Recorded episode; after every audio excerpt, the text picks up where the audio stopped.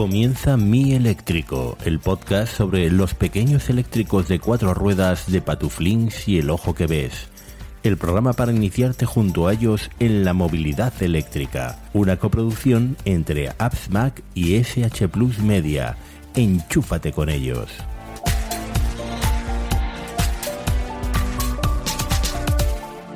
Bueno, pues aquí estamos, efectivamente. Saludos, familia. Eh, yo creo que por lo menos un mes, ¿no, Cristian? Sí, cuatro, cuatro semanas. No sé si ha sido un mes exacto, pero cuatro semanas sin podcast. es lo que habíamos prometido. Habíamos dicho que seguramente pasábamos de las dos a las cuatro semanas. Y nada, saludos, gracias por estar ahí y, buenas tardes. Eh, Cristian, ¿cómo estás? Muy bien, muy bien, con ganas de, hablar contigo de nuevo. Han sido cuatro semanas, sí que habíamos hablado ya muchos de los temas principales que queríamos comentar en los primeros capítulos y además han sido semanas donde se ha ralentizado todo, por lo menos en, mi caso, Cataluña ha cerrado bastante con todo el tema del COVID y lógicamente están pasando pocas cosas, o estamos pudiendo hacer muchas menos cosas que, que, que antes, que los primeros meses del coche y eso también se está notando. Hombre, yo creo que ya a estas alturas tengo que tener una diferencia de kilómetros. Yo estoy ya en casi 9.000 kilómetros. A mí me faltan, me parece que son 20 para los 6.000. No llegan nunca, esos 6.000 no llegan nunca.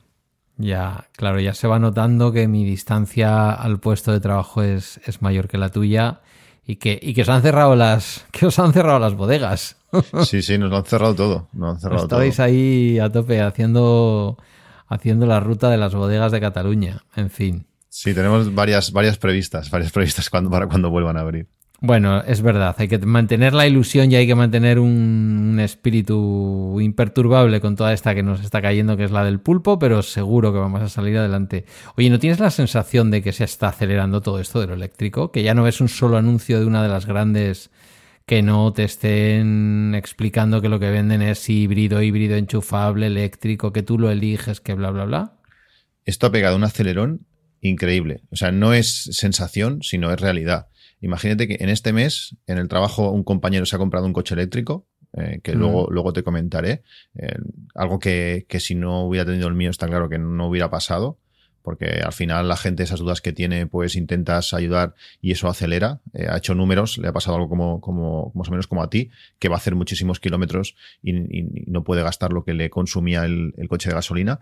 Pero ya no solamente eso, sino que hoy, por ejemplo, viniendo del colegio con los niños, eh, tenemos 500 metros hasta casa, eh, tardamos 5 o 6 minutos andando, no más, han pasado seis coches eléctricos, dos o tres Zoes, ha pasado un Leaf, ha pasado un Kona, ha pasado un Tesla Model 3. Esto hasta hace nada era impensable que pasase. Y el cargador que cargo siempre eh, al lado de casa ahora me está costando cargar, porque siempre que voy hay un coche eléctrico nuevo cargando. Es una cosa, es una pasada. Eh, la aplicación de que gestiona ese punto de carga la están mejorando continuamente, que eso también está pasando mucho, que están actualizándose muchas aplicaciones y ahora me avisa cuándo puedo ir a cargar y me está yendo, me está siendo muy útil, porque es que te digo, antes siempre estaba vacío y ahora raro es el momento que, lo esté. Tengo que ir a deshoras, que con, con el toque de queda también se complica. Eh, se está acelerando, se está acelerando muchísimo. Y también, como comentas, la, todas las marcas de coches eh, no lo quieren decir abiertamente porque tienen que seguir vendiendo coches térmicos que tienen que amortizar o tecnología híbrida, pero se está acelerando el tema eléctrico muchísimo. Yo creo que, esto ha llegado y, es el presente ya. Bueno, entiendo yo, es un pequeño off topic, pero no tanto. Entiendo que si tienes que ir a cargar a una hora en que el toque de queda ya está en marcha, se nos está diciendo que una de las salvedades a este tipo de cosas es, por ejemplo, el acudir a una farmacia o el acudir a una gasolinera.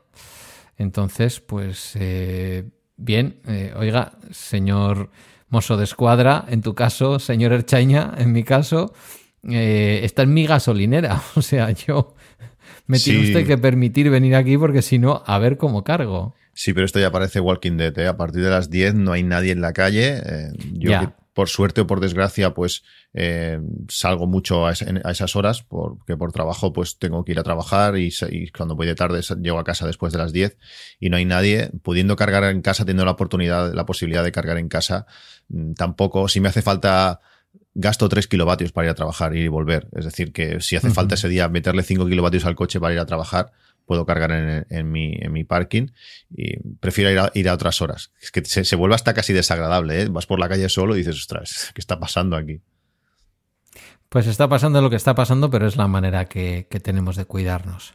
Sí, bueno, además, venga. Además, el tiempo, el tiempo ahora que aquí no sé en, tu zona cómo está, pero aquí que está empezando a hacer el fresquete, 8 grados, y hay una humedad brutal, hay una humedad brutal, pues tampoco ayuda mucho. Oscuridad, frío, humedad extrema, eh, no sé, lo hace todo bastante. Solo falta, solo, solo no nos hace falta niebla, que aún de momento no, no hemos tenido, pero entonces sí que ya sería Hombre, a ver, tu sistema de carga tenía y tiene una ventaja indudable, que es enchufar y que de ahí salga agua de la fuente, ¿sabes? Eh, la ventaja que tenía el mío, que luego hablaremos, porque justo hoy me ha llegado la primera factura completa ya con lo que va a ser mi kilometraje habitual, y es realmente alucinante, eh, es que yo llego del curro y digo, ahí te quedas, macho. O sea, empieza a cargar cuando te corresponda, que yo mañana a las 7 menos 5 te quiero cargadito, que voy a buscar a Guiller y nos vamos. Y bueno, pues son distintas fórmulas, ¿no? En tu caso es la gratuidad, en mi caso es la comodidad de aparcar el coche, que tú también la tienes, evidentemente, en tu casa. Aparcar el coche y, olvidarte que eso es una verdadera maravilla. Pero bueno, hoy teníamos un montón de cosas que contar, que además has, apuntado tú por aquí como siempre. Así como yo suelo juntar los cachos para que luego esto suene como un programa en condiciones, tú eres aquí el amo de los. el amo del Notion con, con el.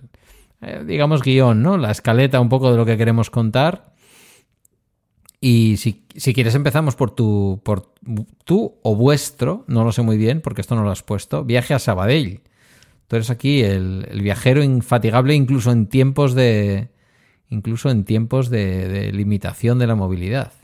Sí, una de las cosas que, bueno, el coche cuando, cuando te dije que me había comprado el coche, eh, que me lo, había comprado en un concesionario que está a pocos kilómetros de, casa, realmente tengo uno a 800 metros, pero donde fui a mirarlo está, está a 5 o 6 kilómetros, que lo había encargado, lo tenía pedido y el coche no se fabricaba pues al final encontré el coche en stock en, Barcelona, en un concesionario de Barcelona. Y bueno, está bien porque tenían coche en stock, pero todo lo demás han sido pegas, todo lo que puedas tener, a ver, pegas, entre comillas, todo lo, todo lo que puedas tener cerca y más cuando tienes que entregar, un coche, cuando tienes que, hacer diferentes cosas, lo suyo, cuanto más cercano esté el concesionario, mejor. Si te pasa cualquier cosa, vas allí y, ya está. Pues bueno, en mi caso, como digo, el concesionario está en Barcelona, eh, entregué un coche con el coche antiguo para chatarrarlo, por las ayudas del MOVES que te daban 1.500 euros más y luego aparte alguna ventaja más que luego explicaré. Y bueno, eh, firmé los papeles como que ya entregaba el coche al concesionario y pasó que el, el, comercial que me atendió no era el habitual o no sé exactamente qué pasó, pero hubo un papel que no me lo, que no me lo hizo firmar, eh, donde daba permiso para que el coche finalmente se achatarrara en el momento que tocaba y todo lo demás. Y lo mandé por correo varias veces y no había manera, no llegaba, no sé qué pasa, si es que el buzón ese donde tiro yo las cartas tiene un y no va a ir nada a buscarlo, o qué pasa, y al final dije, pues mira, ¿sabes qué? Como ahora estamos aquí confinados o estamos eh, limitada la, movilidad, pues mira, me apetece un día coger el coche tranquilamente, ir por Nacional, además tranquilo, eh, la gasolina no la voy a pagar porque voy a cargar gratis aquí al lado o mitad del camino donde sea, y voy directamente yo al, al, sitio donde lo achatarran para, para firmar la, documentación y, y, cerramos el tema. Eh, si no habéis ido nunca a un desguace, yo hacía muchos años, creo que fui con mi padre hace muchos años, ni lo recordaba, pero aquello es un submundo, tanto lo que hay como las personas que por allí están. O sea, yo me quedé alucinado, eh, parece una película aquello, pero bueno, ese, es otro, otro tema. Y bueno, pues nada, como digo, tuve que ir a, Sabadell y Sabadell, desde donde yo estoy, está en la parte eh, norte de Barcelona, está un poquito por, por, por arriba de Barcelona, y por la, por la distancia a la que está, está ya en una distancia que necesitas un ciento y algo por ciento de batería de, de nuestro coche, lo que ya no me permitía, o igual sí que hubiera podido ir, ir y volver sin, sin parar, pero cargando el coche al 100%, llegando muy cercano al cero, algo que no me, no, me hacía gracia, y también, bueno, pues prefería pues cargar por, por mitad de, de camino. Entonces estuve haciendo, estuve haciendo algunos cálculos, a ver en qué sitio me convenía más, más cargar. Y una de las cosas, una de las cosas malas que, que tiene todo el tema de la movilidad, de la movilidad eléctrica ahora mismo es eh, pues no tener cargadores como los tiene Tesla, que te bajas, aparte de la velocidad de esos cargadores, pues eh, te bajas del coche, lo enchufas y carga. Aquí no, aquí tienes que buscarte un poco más la, la vida. También es verdad que con estos ya tres o cuatro meses de experiencia que tengo en el coche, pues me ha dado una seguridad que a veces eso te hace que te confíes demasiado y no me miré pues el el punto de carga cómo funcionaba. Si te vas a la aplicación de Electromaps, allí estaba explicado claramente cómo tenías que hacer para que ese punto de carga funcionase. Pero en, en in situ, una vez llegué, estuve cargando en San Cugat, que es una ciudad que está pues cerca de Barcelona, me pillaba muy bien, ya de bajada tranquilamente. En la comarca del Vallès. Sí, San Cugat del Vallès pues había un cargador, eh, llegué, llegué, allí, vale, lo vi, lo encontré rápido, pero y funcionaba de manera de códigos QR, sin aplicación, registro en la web. Eh, suerte que estaba cargando un Tesla Model S al lado, un taxista. El hombre me vio allí que, claro, también con tema COVID, eh, la gente tampoco se quiere acercar demasiado. Esto es un problema, toda esa, toda esa parte social que, que te veían cargando el coche y, oye, y te preguntan y eso se ha limitado, se ha limitado.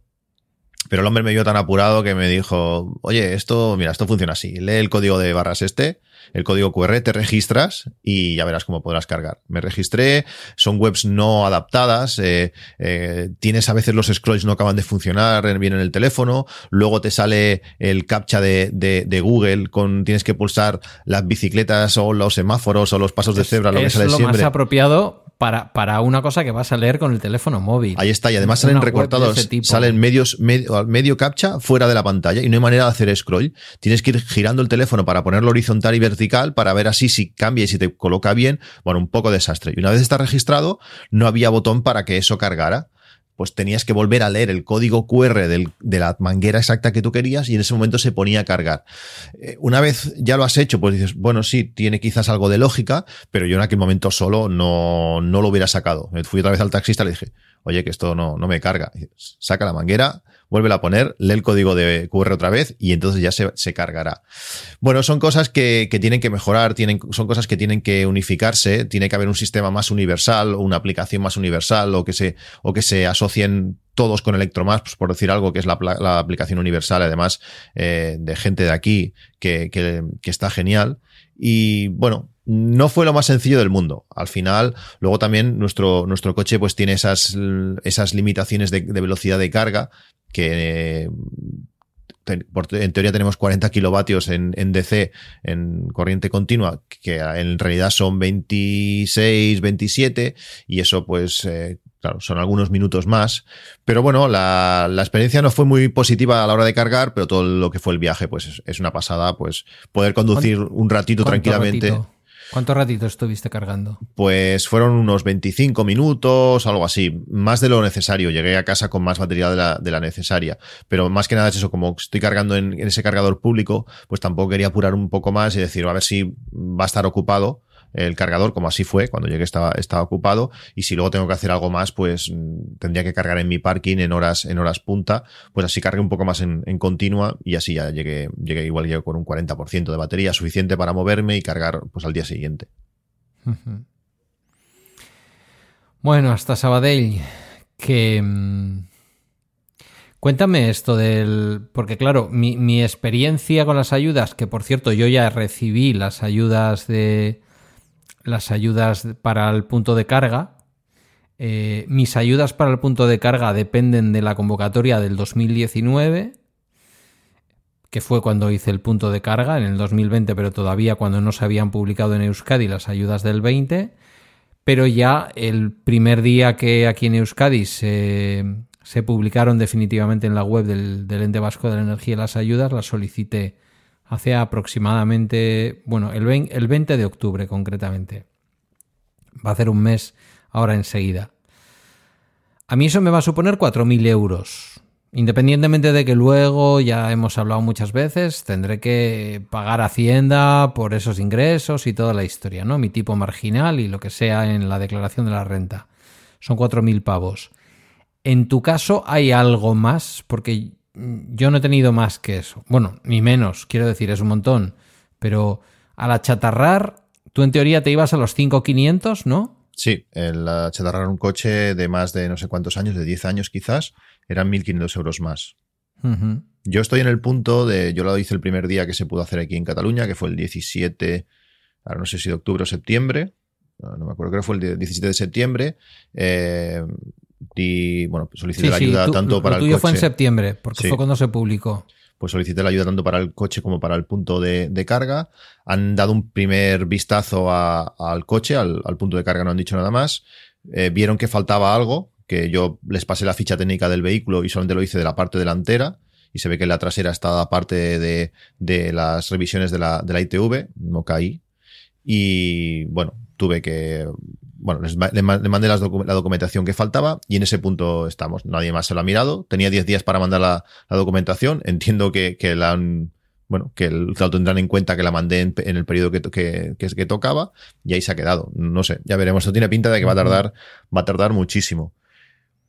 Eh, aparte de las ayudas esas, en Cataluña tenemos eh, lo de la bonificación del 75%, que no tiene nada que ver con parte económica, pero sí es un ahorro.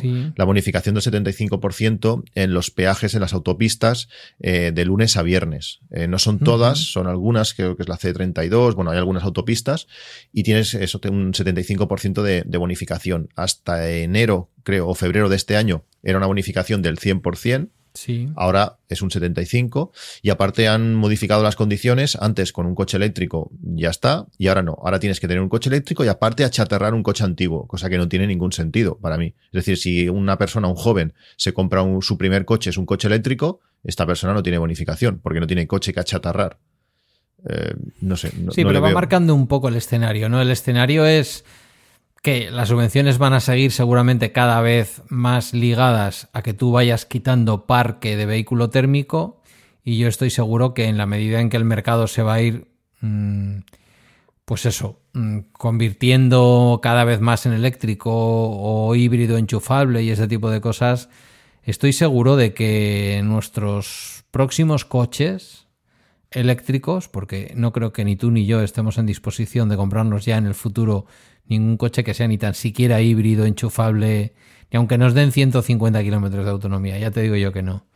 Eh, no creo que consigamos tanta subvención como, como puede ser en esta chanda, ¿eh? en este turno, me parece a mí. No, está claro, eh, es el momento. Yo creo que ahora es el momento. El problema es que es encontrar el coche adecuado. Si nuestro coche es algo, ha sido muy, algo muy especial, tanto por capacidades, características y, precio, pero si nuestro coche no te entra por, no sé, por capacidad de maletero, por, por autonomía o por cosas, mm, ahora mismo para mí no hay demasiada alternativa ah, buena, a menos de un Tesla y teniendo la fabricación en Europa tan cerca, es un momento ahora complicado para elegir, para elegir el coche eléctrico a largo, a largo plazo. Mm, veremos, veremos a ver cómo, cómo va.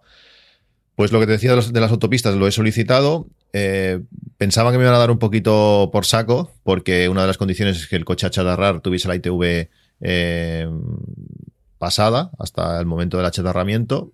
No la tenía, porque como para la ayuda tenías que tenerla en, vigor cuando entró el estado de alarma, y en ese caso sí que lo cumplía, o sea, para las ayudas la, tenía bien, pero lógicamente cuando momento que la achatarramos no, pero bueno, me lo han aceptado y ya lo tengo activo. Se me activará el 1 de, diciembre ah, y será, estará activo hasta 2048. Supongo que esto lo podrán luego modificar o recortar o ves a saber, pero no está mal. Que si cada vez que suba a Barcelona me puedo ahorrar un 75% de autopista, pues, pues bueno, está bien, se agradece. Es alguna una ventaja, una ventaja más. A ver qué recortes pues se aplican. No, no está mal, teniendo en cuenta, aquí vamos a parecer un catalán y un vasco llorando, y eso es fatal, pero teniendo en cuenta lo que son los peajes en nuestras dos comunidades autónomas, que, que son en muchos casos inevitables, o sea, tú no puedes ir razonablemente de Bilbao a Donosti si no vas por autopista pagando.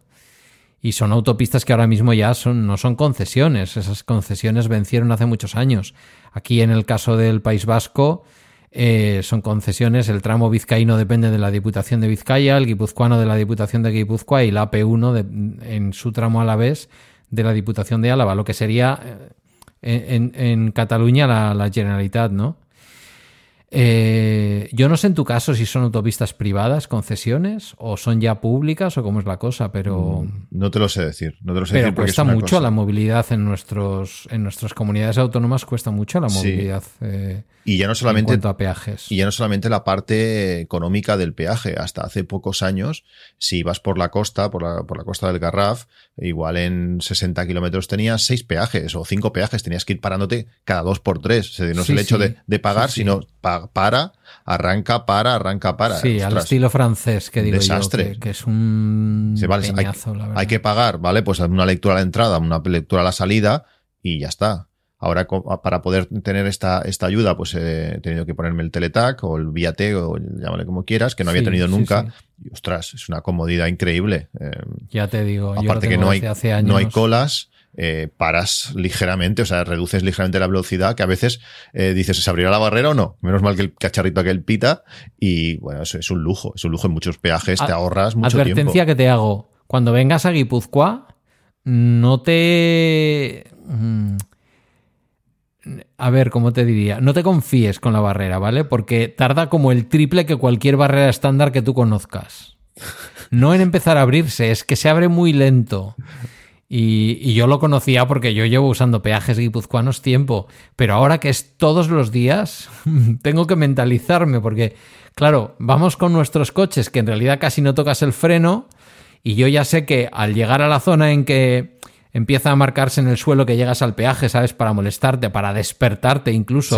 y que no te lleves por delante a ninguna criatura que esté cobrando en el peaje. Pues digo, vale, este es el sitio en donde yo ahí quito la velocidad de crucero y dejo que el coche con, con el tope de retención recargue batería y con eso llego al peaje justo con la velocidad para que levante la barrera. Estas cosas que vamos aprendiendo, ¿no? Estos puntos que le vas cogiendo al coche. Pareces, pareces un Fórmula 1 cuando entra en la zona de boxes que limitan, y ponen el limitador de velocidad 80 allí. Correcto, pero además es que con esa precisión, o sea, yo en Vizcaya no me equivoco lo más mínimo. Que, que llego a la barrera y yo tengo confianza que se va a abrir y ahí a una velocidad determinada.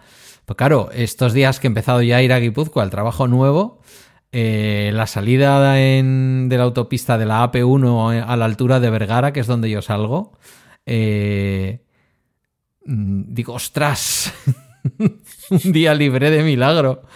Y, debo decirte que me, que me, mm, me, reafirmo además en que nuestro coche tiene una capacidad de frenado cuando necesitas una frenada fuerte, una capacidad limitada de frenado. Se notan los frenos de tambor mucho. Yo no, he tenido la ocasión de comprobarlo, la verdad. Un, día, a mí alguien que me frenó en un cede al paso, de esta gente que frena en un cede al paso pensando que es un stop, y eso que yo no, no conduzco cerca de la gente, ¿eh? pero digo, vaya, arrancará, arrancará, arrancará, arrancará, espera, frena. Y ahí dije, mm, mm, no me frena como el león este coche.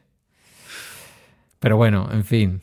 Que tengas cuidado, ¿eh? Con las barreras guipuzcoanas. Ojito con a Ver, a ver si tengo la oportunidad de, ir a verte con, el chiquitín y, lo puedo, y lo puedo probar. Y lo puedo probar. Hombre, yo eso siempre que lo hablamos creo que es más probable si hacemos una cosa como a medias, ¿no? A medio camino, ahí en el límite posiblemente como entre Aragón y, y La Rioja, por ahí podría ser. La excusa es verte, pero tengo ganas de ir otra vez al País Vasco, que allí se come muy ah, bien y, es y me, Quedó, me quedó algo pendiente, no sé si te acuerdas, algo que quería visitar y aquel día se rompió el cielo por, por, aquella zona y no pude. Bueno, conociste la Euskadi real, quiero decir que... la Euskadi de Paraguay chubasquero. Si, si hubieran querido hacer en Roca Dragón una escena de tormenta, posiblemente les hubiera sobrado eh, Tormentas especiales. Es posiblemente el punto por el que tocan el territorio, o sea, toca la tierra la mayor parte de las tormentas que entran en Vizcaya, eh, la zona de entre Baquio y Bermeo, la zona de, San Juan de Gastelugache.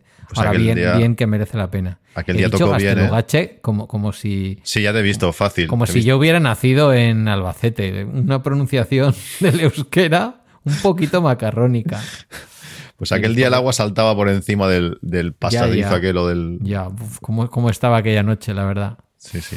que ha pasado ya un año, ¿eh? Que ha pasado ya un año. parece mentira. Fue noviembre del 19. Anda, que si nos llegamos a hacer apuestas de cómo iba a ser el 20. Ostras, sí, sí.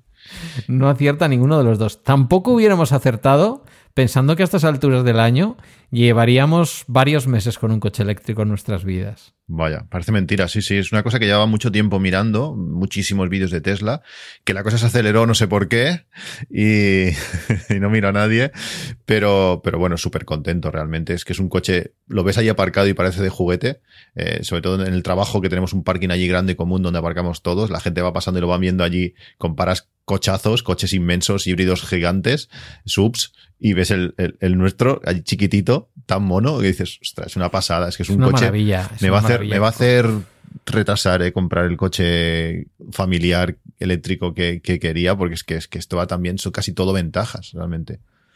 Y merece la pena, porque en realidad ahora mismo la oferta es una oferta. Luego nos lo vas a contar con la experiencia de tu amigo, creo, porque ya me has ido soltando alguna cosa, pero la oferta ahora mismo no es tan buena como parece.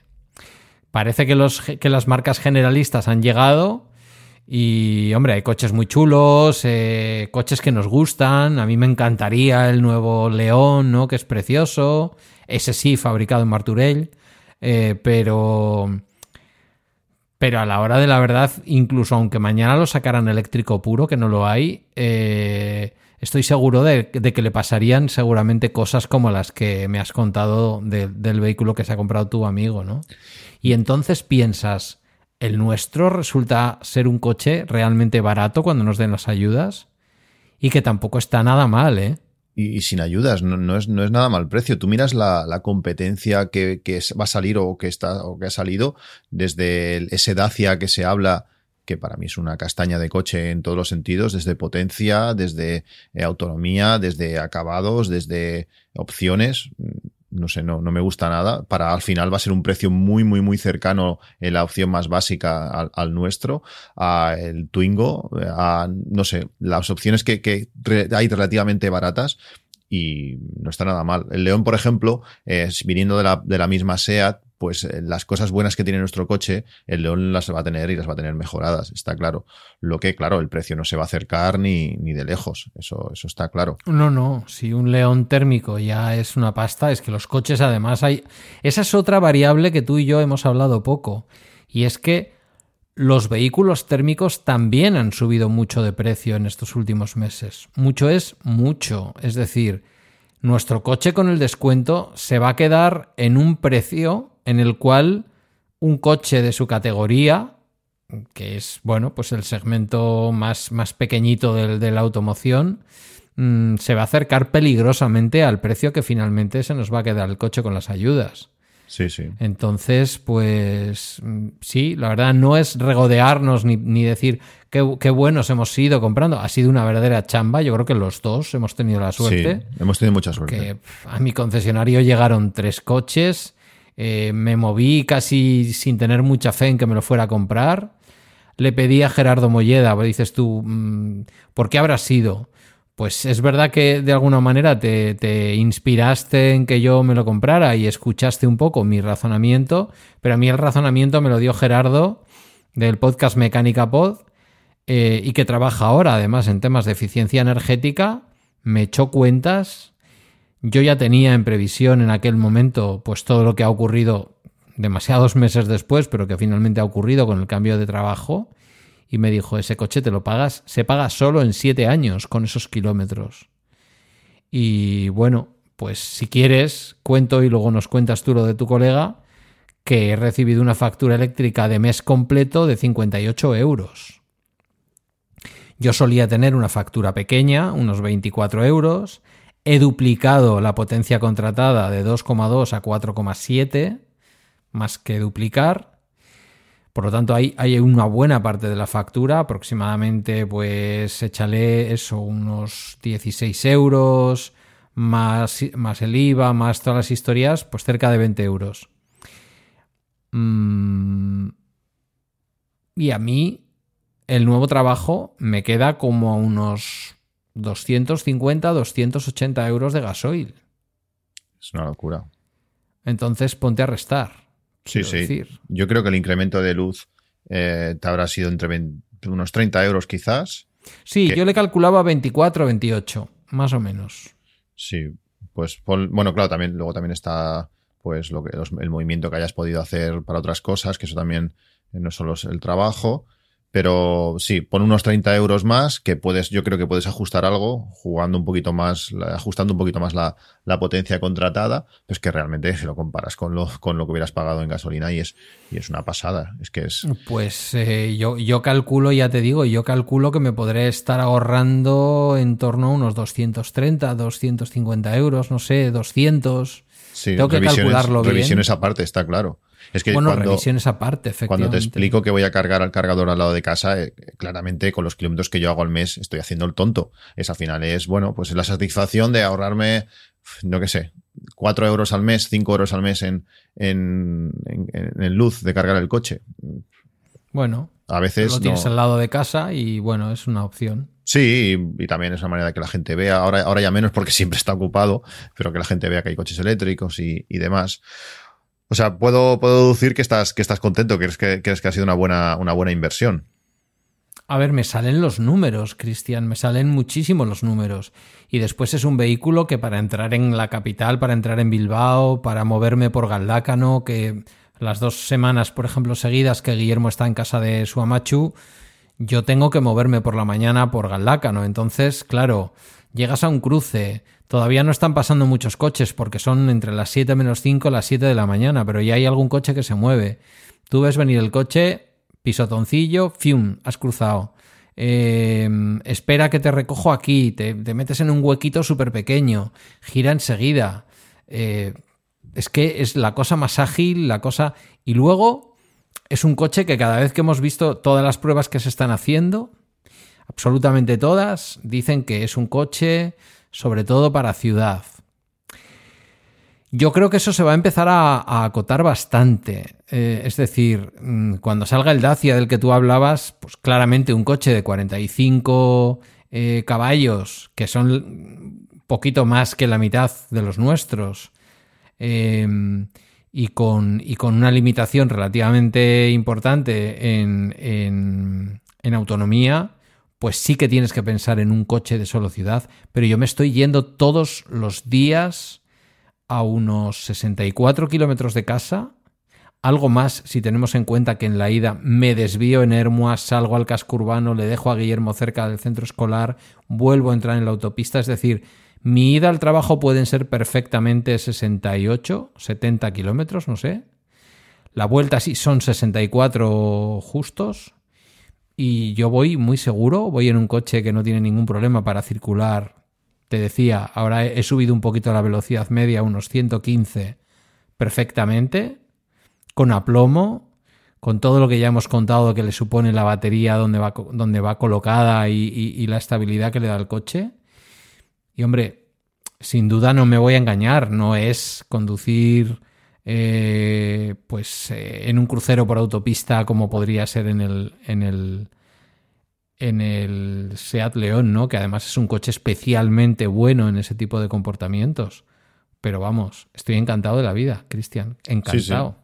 Es un coche que a 120 no tiene ningún problema, ni más rápido. es un coche que, lógicamente, le faltan, le faltan opciones, le faltan ayudas a la conducción. Me hubiera gustado un, velocidad de crucero adaptativa, me hubiera gustado alguna cosa más, pero que es un coche que va, que va súper bien. Yo estoy, yo estoy muy contento.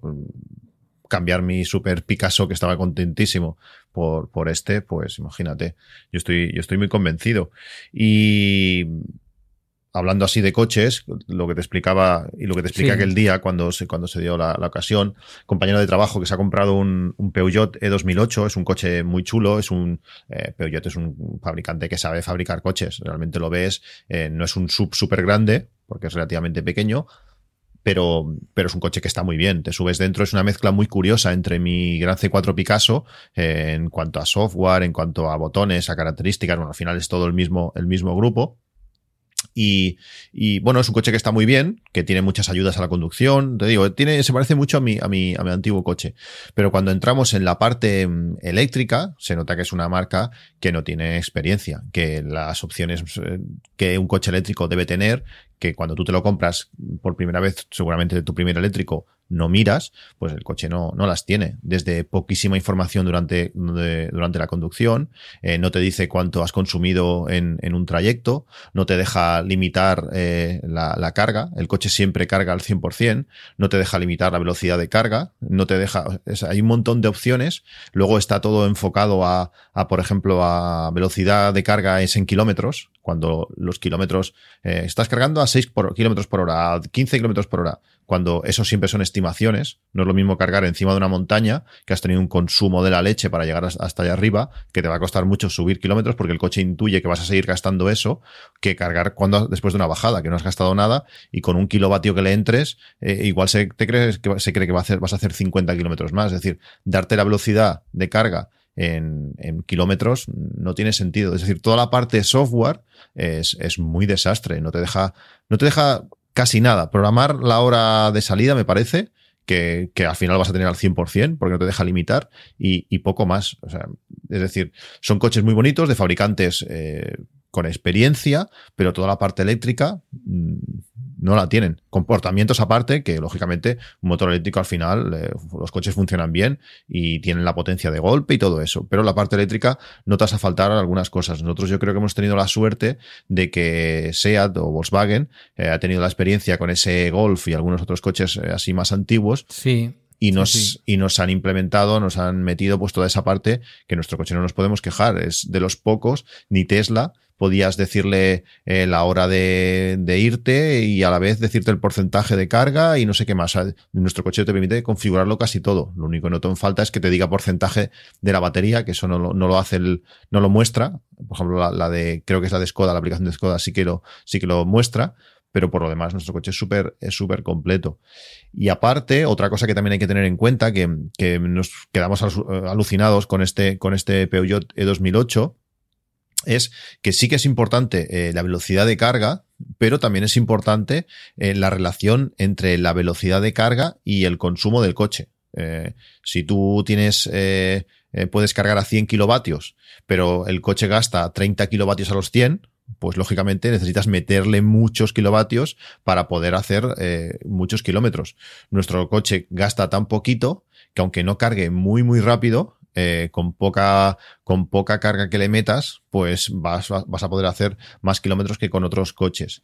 Y muchos de estos coches eh, te meten como, como características opcionales y adicionales que cuando el coche es de stock, pues no tienes posibilidad de elegir y sobre todo si no tienes, lo desconoces, que yo, yo cuando fuimos a ver, a ver, el coche de este compañero ni lo sabía, es que hay muchos de estos coches que solamente tienen la, solamente pueden cargar en monofase. En nuestro de la trifásica solo tiene dos, dos fases, pero este coche solamente tiene una fase.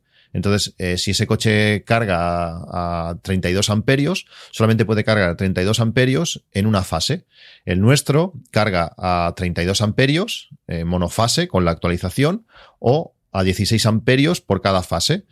Eh, ¿Qué significa esto allá a la práctica? Si dices, bueno, al final es lo mismo, sí, pero cuando tú te vas a un punto de carga, como, como fue el punto de carga al que fuimos, donde su capacidad máxima es de 22 kilovatios, a ver si me sé explicar y se, y se entiende. Él puede cargar, él puede dar, ese punto de carga puede dar eh, 22 kilovatios. ¿Cómo da estos 22 kilovatios? Pues es un trifásico, tres fases, y da 32, 32 y 32 por cada fase. Si sumas todo, al final esos son 22 kilovatios. Como tiene dos, dos tomas, cuando dos coches se conectan a la vez, el coche ya no puede dar 32 por fase. ¿Qué hace? Baja a la mitad y, y, limita a 16 por fase en, en, las dos tomas. Son tres tomas por un lado y tres tomas por el otro. 16 por fase da los 22 kilovatios.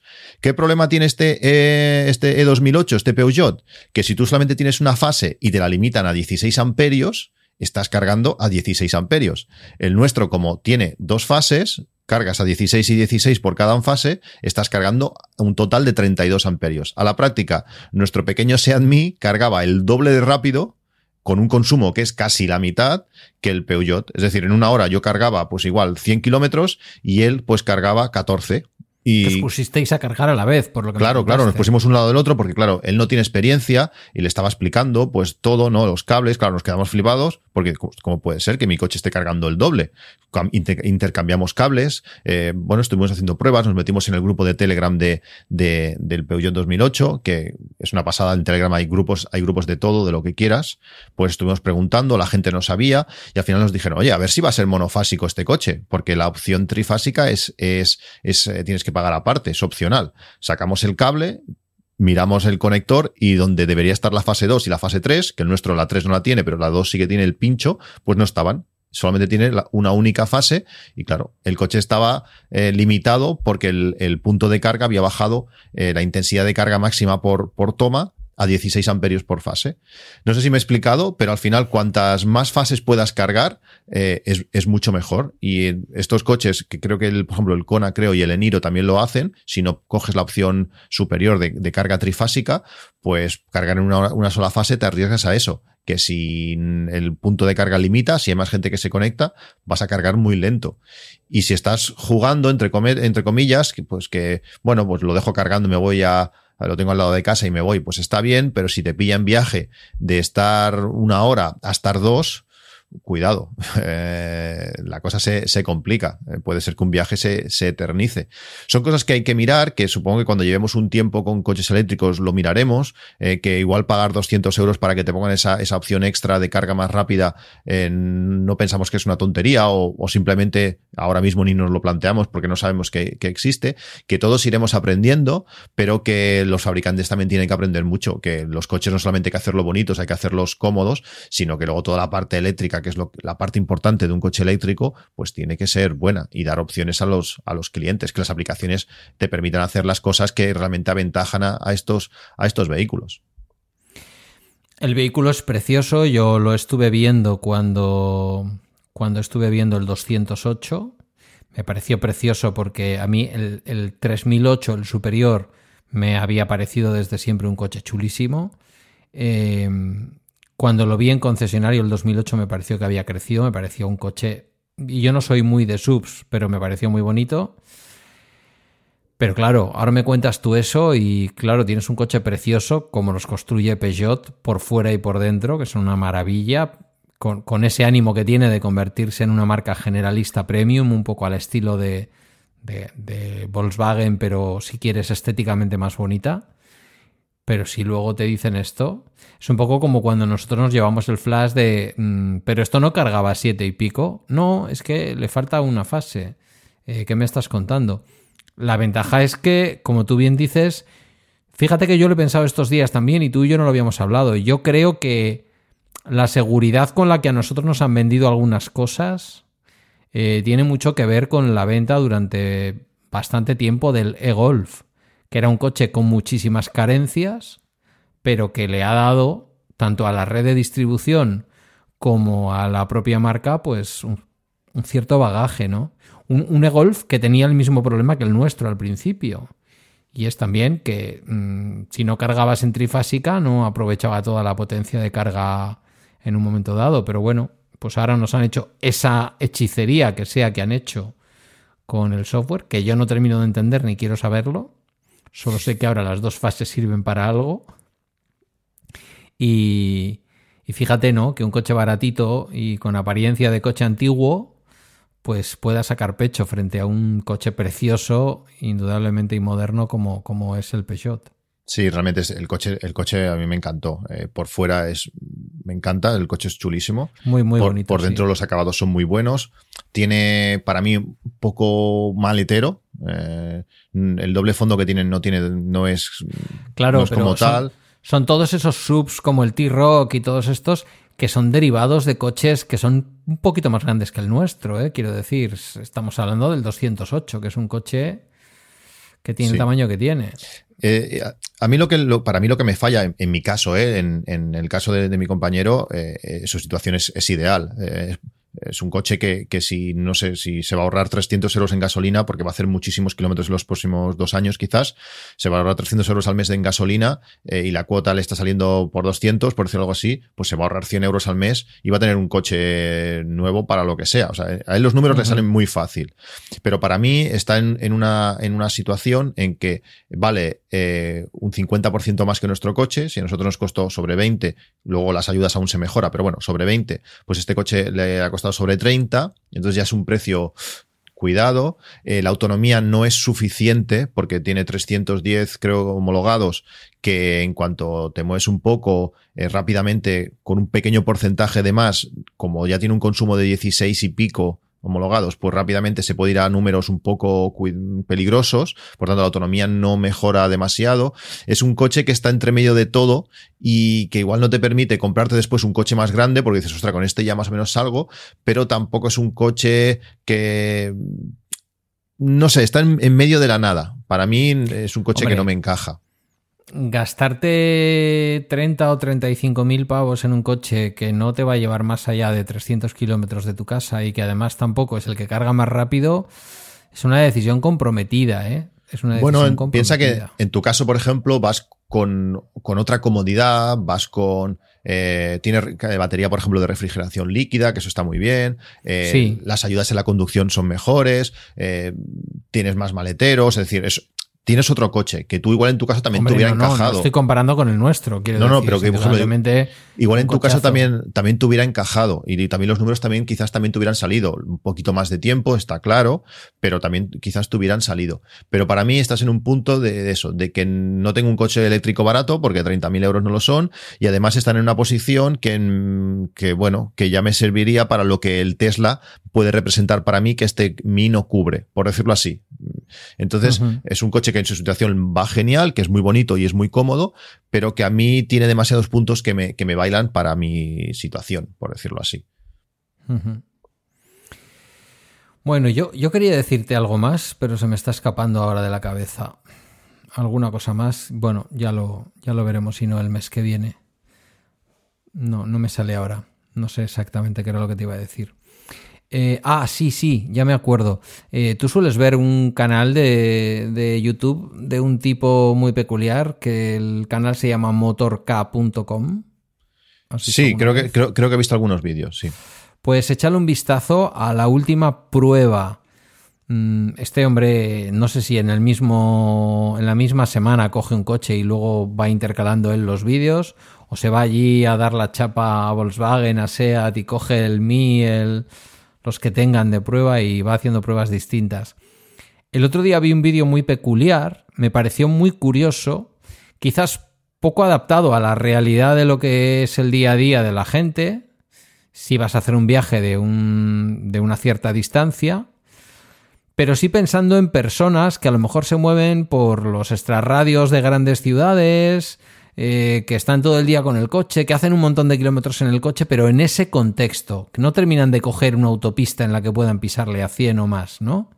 Entonces hizo una prueba poniendo el modo Eco Plus, que era en el, era en el Volkswagen e-App, pero tú y yo sabemos que es exactamente idéntico que el nuestro. El modo Eco Plus, en nuestro caso, mm, claro, significa no poder pasar de 95 kilómetros por hora y en el caso de que estés necesitando algún medio de calefacción o algún medio de refrigeración del habitáculo, pues no te lo ofrece. Ya digo, es una situación muy concreta. Que, por ejemplo, aquí en Euskadi podría servir muchas veces porque no tenemos temperaturas extremas, ¿no? No, no vienen veranos de super calor ni vienen inviernos de super frío, aunque haya momentos de calor y de frío. El tipo se hizo con el modo Eco Plus, 291 eh, kilómetros. Y le quedaba un kilómetro de autonomía cuando llegó al punto de carga. Moviéndose por carretera. Sí, eh, se veía mucho M30, M40, sitios en donde la velocidad no debes pasar de 90, 100 nunca en ningún caso. Y bueno, pues eso, mm, estas cosas que no sé si has probado el Eco Plus, con el Eco Plus no pasas de 95 por más que le pises, da igual lo que hagas, ¿no? Lo he puesto dos veces y, no, no es que ya simplemente subir la rampa del, parking, esa frescura con que la sube, ya se nota la sube bien, ¿no? Pero ya no sube con esa frescura que sube normalmente y ya lo quito, porque al final el beneficio de kilómetros es tan poco y no lo necesito que, no, que no, no, no lo suelo, no lo he usado casi nunca. Es cierto que yo el eco a veces lo pongo por probar también, por jugar un poco, ¿no? Porque al fin y al cabo el eco te permite ir a 120, que no es una velocidad que yo alcance habitualmente. Eh, pero me llamó la atención. Digo, son 291 kilómetros. Ciertamente por debajo de 95 kilómetros por hora, ciertamente con limitaciones en cuanto a la climatización, pero son casi 300 kilómetros, ¿eh? Sí, sí, son. Eh, con tres personas en el coche, él siempre pone cuántos van, casi siempre pues, los que le van grabando, haciendo compañía o lo que sea, tres personas en el vehículo. Y dices, ostras, Sí, es que de esto estamos hablando. Si no vas por autopista, eh, si vas así carretera, necesitas un rato. Es que las medias rápidamente te vas a 70, 75. Eso ya son, son cuatro horas quizás para hacer esos, esos 300 kilómetros. Y al final, si tienes un cargador rápido, le metes un buen chute, 30 eh, minutos o 35 para comer, que después de cuatro horas yo creo que ya lo, ya, ya lo puedes hacer y, y vuelves a poder, a poder volver a hacer pues igual no los 300 porque no vas a llegar al 100%, pero igual te cascas 200 y pico kilómetros más. No sé cuántos días al año haces 500 kilómetros, eh, que se dice pronto. ¿eh? Está genial, es que nuestro coche en ese sentido es un coche capaz. Eh, no para, que estábamos pensando para ir a Córdoba un día, es que está lejos. Eh, no sé si, si sería factible en una única jornada, porque eh, ya 800 kilómetros me parece que son lo que desde aquí, pues ya necesita unas horas yendo a 120. Luego la acumulación de cargas y todo lo demás se puede hacer un, día maratoniano. Pero, pero para hacer. Puedes hacer bastantes kilómetros en, un día y, está, está muy bien. Realmente, con el consumo que tiene, eh, está genial. Posiblemente nuestro coche no es para la vida familiar y viajar a Córdoba, salvo por contar la aventura, pero ¿qué quieres que te diga? Yo cada día me sorprendo más. Y hoy cuando me ha llegado la factura de la luz he dicho, vale, esto es lo que me dijo Gerardo y esto lo explica todo. En fin, bueno, Cristian, llevamos 50 minutitos. ¿Cómo lo ves? ¿Lo podríamos dejar aquí por este mes? Sí, lo podemos, lo podemos dejar aquí. Ya te hablaré en el próximo capítulo un, un, atajo que estoy haciendo que calcula bastantes cosas tanto para nuestro coche como para, para todos los demás coches eléctricos. Que lo ¿Ese no es el que me pasaste a mí o sí? Lo he mejorado un poco, lo he mejorado un poco. Eh, vale. he, puesto, lo he hecho lo más genérico posible para que se pueda configurar y que, bueno, algunas de las cosas que a veces tienes que calcular, pues no sé, cuántos kilovatios necesito para, para llegar a, a destino, muchas veces pasa, llega que te paras y dices, bueno, ahora cuánto cargo, porque no necesito volver a cargar el coche entero. El caso de San Cugat, por ejemplo, tengo que parar un rato, ¿cuánto rato paro? ¿Cuántos kilovatios tengo que cargar? Pues esto te lo calcula, o cuando yo dejo el coche cargando en, en el cargador al lado de casa, pues me calcula eh, a la batería que estoy, a la batería que quiero llegar, pues cuánto tiempo va a tardar y además me pone una alarma para avisarme que vaya a desconectar el coche, que una vez, una vez me pasó que se me olvidó que lo tenía cargando. Eh, bueno, te, te, dice diferentes cosas, te calcula diferentes cosas, ahora que, creo que lleva por seis opciones, cuando te lo pasé a ti no hacía tantas.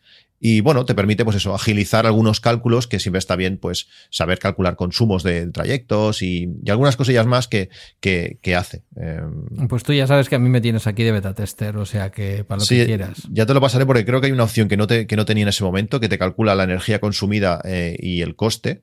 Eh, es decir, tú le pones a cuánto has salido y a cuánto has llegado, te calcula cuántos kilovatios ha gastado, te pone un precio de, al kilovatio, te calcula además los impuestos y todo lo que puede, y te dice, pues este el viaje te ha costado tanto. A mí me sale ir a trabajar 16 céntimos, ir y volver. Buah. Yo estoy ¿eh? calculando, estoy calculando que esos eh, ciento eh, ¿cuánto te he dicho? 128 serán algo más con el desvío de Guiller por las mañanas. Estarán en torno al euro, euro y pico. O algo menos de un euro. Depende también un poco de cómo conduzco, que ya te digo que estos últimos días estoy yendo un poquito más deprisa. Siempre por debajo de la velocidad legal, pero un poquito más deprisa. es que son, son máquinas de ahorrar ahora mismo. Si quieres lo podemos calcular así en un momento en, en vivo eh, mira, damos un, así al play. ¿Tú a cuánto sales tú de, casa, de batería? De batería yo salgo al 90%. Vale, ¿y recorres? Recorro aproximadamente, vamos a ver, son 64, 128, échale que el desvío para dejar a Guiller sean otros 5 kilómetros, unos 133. Vale, 133 kilómetros. Eh, te dice ¿Cuánto sabes el consumo más o menos medio que tiene el coche en estos trayectos? Sí, estos días me ha estado haciendo, dándole un poquito más de, zumbándole un poquito más, 13,5. Eh, vale, pues 13,5. Eh, a ver. Vale, te dice que consumes unos 17, eh, bueno, 18 kilovatios, ¿vale? Y lo que te supone 1,36 euros impuestos incluidos. Pues lo que te digo, un euro y pico. Entonces. Sí, porque algo menos de un euro era la, la operación a Hermua, que seguramente serían 70 céntimos o por ahí. O sea que, fíjate. Sí, luego en verano, o sin. Bueno, la, velocidad vas a tener que ir igual. En verano igual te va a consumir algo menos, pero sí, bueno, no está mal, no está mal. Ese mismo recorrido en, gasoil, pues sería, sería algo Pues ese mismo recorrido en gasoil serían. Más de dos euros seguro.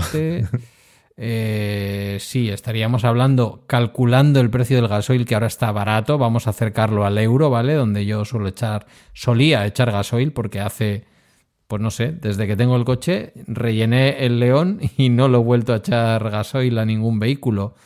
Eh, pero calcúlale que fueran aproximadamente 5, eh, vamos a decir, porque yo el, León me consumía muy poquito 5 en los 100 kilómetros y te he dicho aproximadamente unos 135, 133, pues échale que fueran pues otros... Eh, sí, unos 7 euros.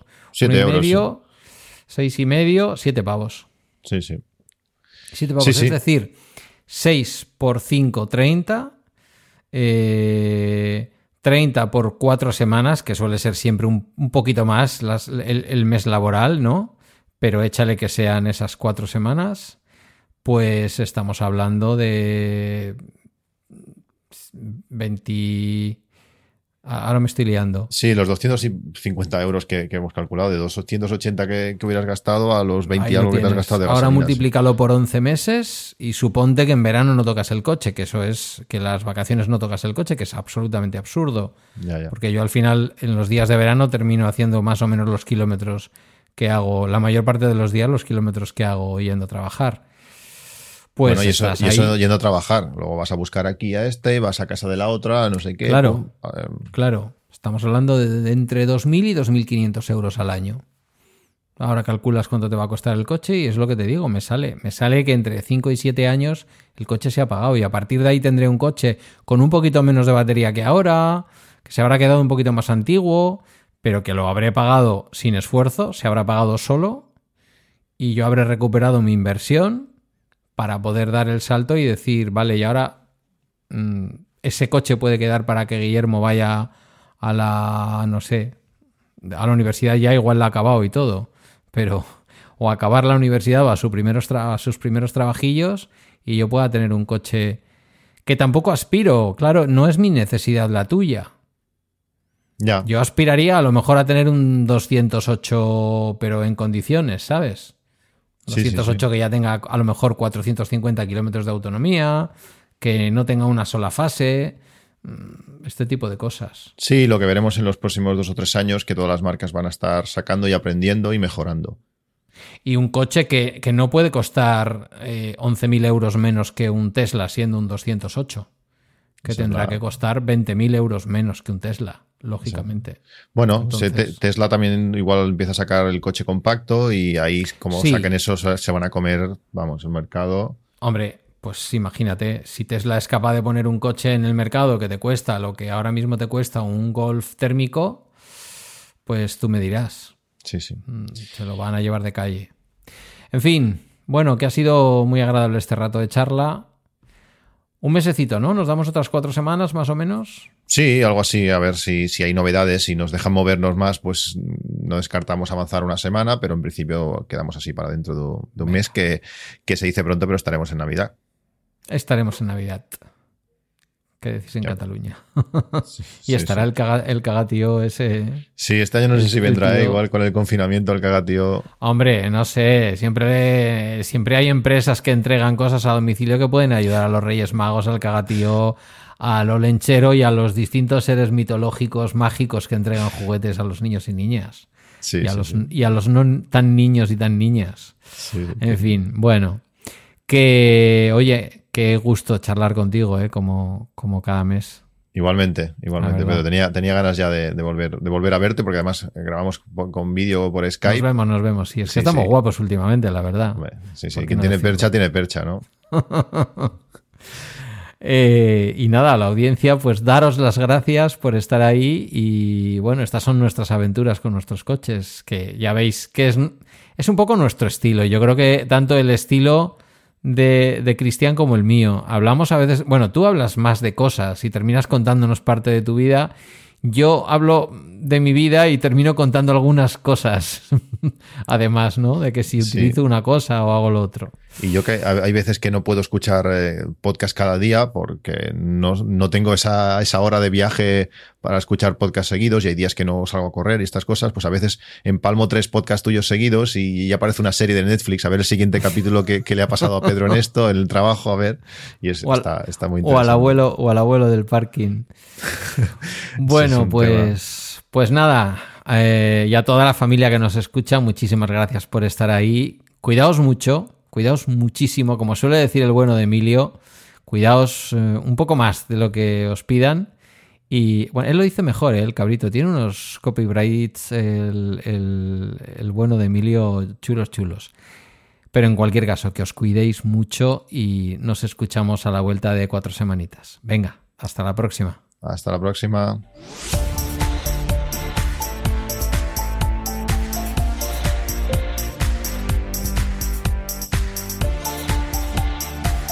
Aquí termina el episodio de Mi Eléctrico.